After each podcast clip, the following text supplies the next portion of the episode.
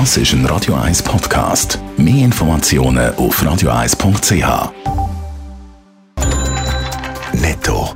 Das Radio 1 Wirtschaftsmagazin für Konsumentinnen und Konsumenten wird Ihnen präsentiert von Blaser Greinicher.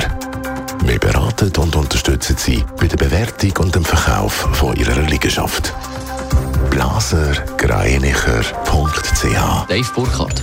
Der Pharmakonzern Novartis trennt sich, trennt sich von der Generika-Sparte Sando. Laut Novartis Mitteilung soll Sando als eigenständige Firma an die Börse gebracht werden. Der Börsengang ist für das zweite Halbjahr 2023 geplant. Durch die Abspaltung soll das grösste europäische Generika-Unternehmen entstehen.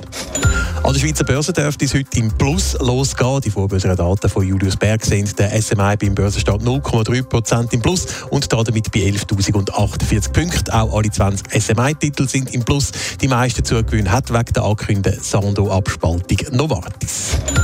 Der grösste Immobilienkonzern der Schweiz, Swiss Prime Site, hat im ersten Halbjahr mehr Gewinn gemacht. Alle Gruppen haben dazu beigetragen, heisst es in einer Mitteilung. Unterm Strich beläuft sich der Betriebsgewinn auf rund 365 Millionen Franken. Das sind 17 Millionen mehr als im Vorjahr. Jahrelang hat in der Schweiz die Zahl der Unternehmen und der Beschäftigten zugenommen. Jetzt zeigt die Kurve aber wieder gegen Dave Burkhardt.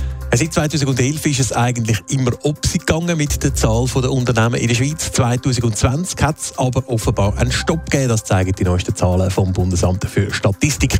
Ende 2020 sind in der Schweiz 617.000 Unternehmen gezählt worden. Laut Mitteilung sind das genau 900 Unternehmen oder 0,1 Prozent weniger als noch 2019.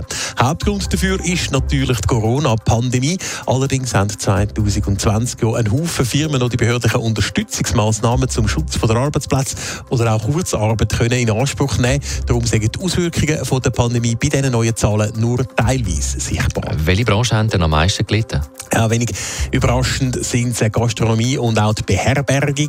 Insgesamt hat die Zahl der Beschäftigten in der Schweiz 2020 um 33.000 Personen auf 5,3 Millionen abgenommen. Und von diesen 33.000 sind fast 25.000 eben in der Gastro- oder im Beherbergungssektor beschäftigt gewesen. Anteilsmäßig sind aber nicht in der Gastronomie oder in der Hotellerie am meisten Stellen verschwunden in der Schweiz, sondern im Fahrzeugbau.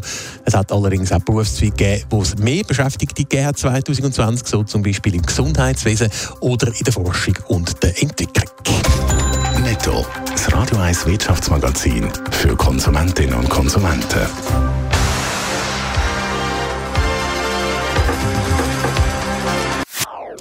Das ist ein Radio 1 Podcast. Mehr Informationen auf radio1.ch.